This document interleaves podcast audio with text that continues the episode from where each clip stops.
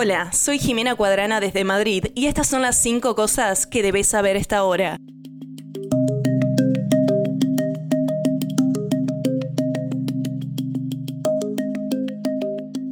El Ministerio de Salud de Gaza dijo que más de 30.000 personas han muerto en el enclave desde que comenzó la guerra de Israel contra Hamas en octubre de 2023. La imponente cifra pone de relieve una terrible experiencia que ha durado meses para los palestinos en el territorio, durante los cuales los bombardeos y las campañas terrestres de Israel han desplazado a la gran mayoría de la población y han creado una terrible crisis humanitaria. Israel enfrenta una presión creciente a nivel mundial para detener el conflicto, pero su campaña en Gaza ha conservado el apoyo de Estados Unidos, su aliado clave y mayor proveedor de ayuda militar.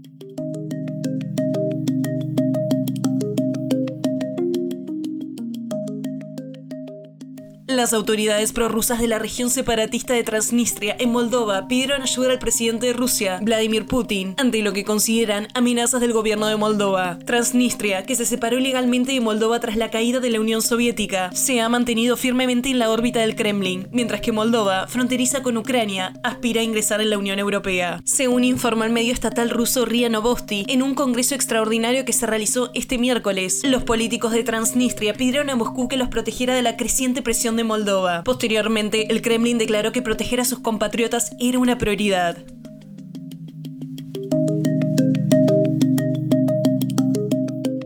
Corte Suprema de Estados Unidos acordó este miércoles decidir si el expresidente Donald Trump puede argumentar inmunidad en el caso federal de subversión electoral que lidera el fiscal especial Jack Smith. La decisión del alto tribunal suma a otra apelación explosiva del ex mandatario a su expediente y probablemente retrasará aún más su juicio. El tribunal acordó acelerar el caso y escuchar los argumentos la semana del 22 de abril. Este desarrollo pone a Trump, favorito para la candidatura presidencial republicana, en un segundo proceso con el alto tribunal.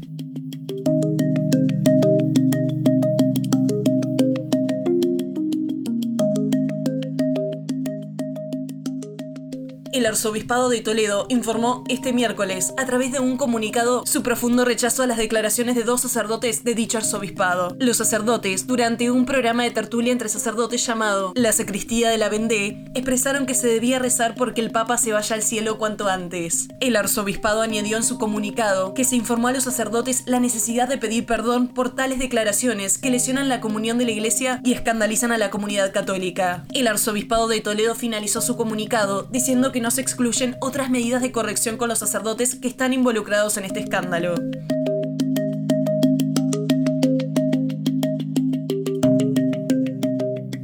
Grupos europeos de derechos de los consumidores han acusado a Meta, propietaria de Facebook e Instagram, de llevar a cabo una operación masiva e ilegal de recopilación de datos de cientos de millones de usuarios en la región. La Organización Europea de Consumidores, un organismo que agrupa 45 grupos de consumidores, dijo que 8 de los grupos estaban presentando quejas ante sus respectivas autoridades nacionales de protección de datos. Los grupos afirman que Meta recopila una cantidad innecesaria de información de los usuarios, como datos utilizados para inferir su orientación sexual, estado emocional, o incluso su posible susceptibilidad a la adicción, a la que no pueden dar consentimiento libremente. CNN se ha puesto en contacto con Meta para solicitar comentarios.